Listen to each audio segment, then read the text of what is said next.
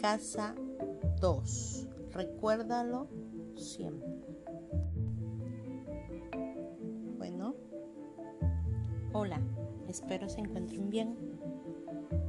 Hablaremos el día de hoy énfasis a la mediación pedagógica y los ambientes de aprendizaje.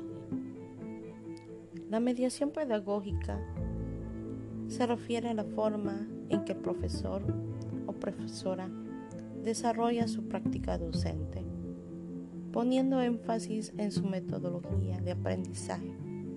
Se llama pedagógica, toda vez que es una mediación capaz de promover y acompañar el aprendizaje de los interlocutores, es decir, de promover en los educandos la tarea de construirse y de apropiarse del mundo de sí mismo.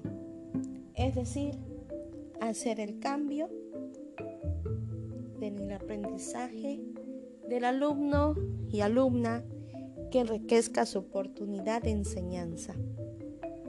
En la mediación pedagógica tenemos las herramientas requeridas como es el conflicto cognitivo escolar. Núcleo de la mediación pedagógica. Aquí viene una parte muy importante, la motivación. La motivación en el aula es para lograr una buena enseñanza en los jóvenes, en los alumnos. Establecer conflictos cognitivos y en ello promover la motivación. Es muy fundamental para que el niño o niña joven puedan crecer con una enseñanza. Tenemos otra parte muy importante que van de la mano, que son los ambientes de aprendizaje, que son la manera de aprender estrategias que se basan en las condiciones físicas, sociales y educativas en la situación de aprendizaje. ¿Qué son las estrategias didácticas y el clima de las relaciones sociales? Los tipos de ambientes de aprendizaje son varios los fundamentales son los de ambientes de aprendizaje físicos y los ambientes virtuales. Hoy en día, en todo país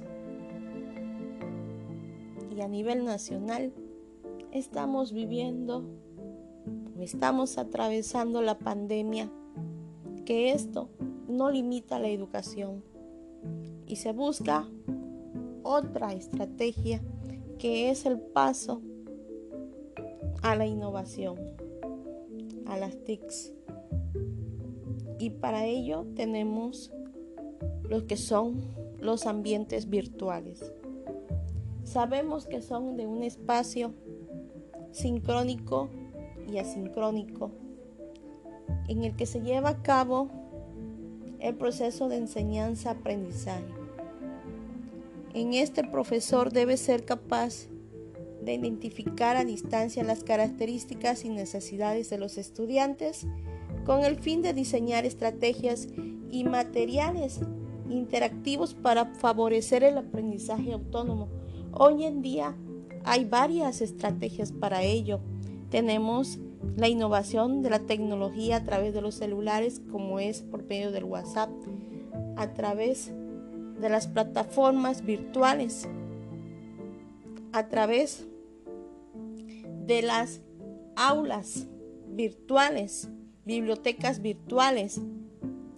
Bueno, jóvenes, bueno, chicos y bueno, el público, espero que les haya servido esta información Muchos saludos.